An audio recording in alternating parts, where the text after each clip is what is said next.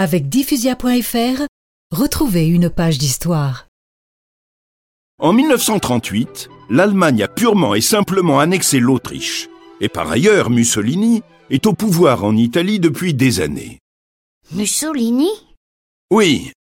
Pour faire simple, son parti fasciste est plus ou moins calqué sur celui d'Hitler.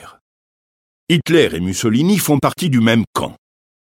Donc, en février 1939, Pillons et Pacelli font le point sur la situation.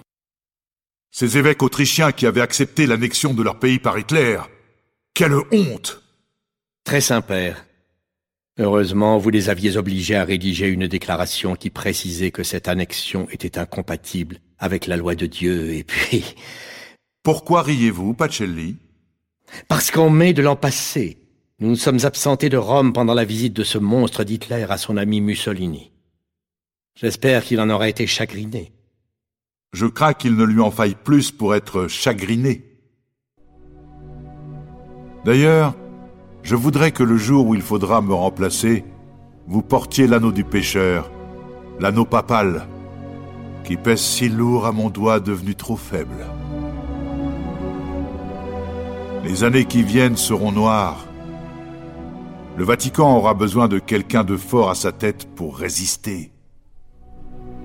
Nous n'avons que notre foi et l'Esprit Saint à opposer au canon. Mais vous saurez les utiliser au mieux. D'ailleurs, je vous répète depuis deux ans que vous me succéderez. Votre sainteté, vous n'allez pas. Pacelli, le moment est trop grave pour les politesses. Vous savez très bien que ma santé est vacillante. Rédigeons plutôt ce nouveau texte contre le contrôle de l'information par les fascistes. Quel courage Malheureusement, Pillons est mort dans la nuit. Les cardinaux se réunissent quelques jours plus tard. Et Monseigneur Pacelli est élu pape. Oui, Louis, le 2 mars 1939. Et il choisit le nom de...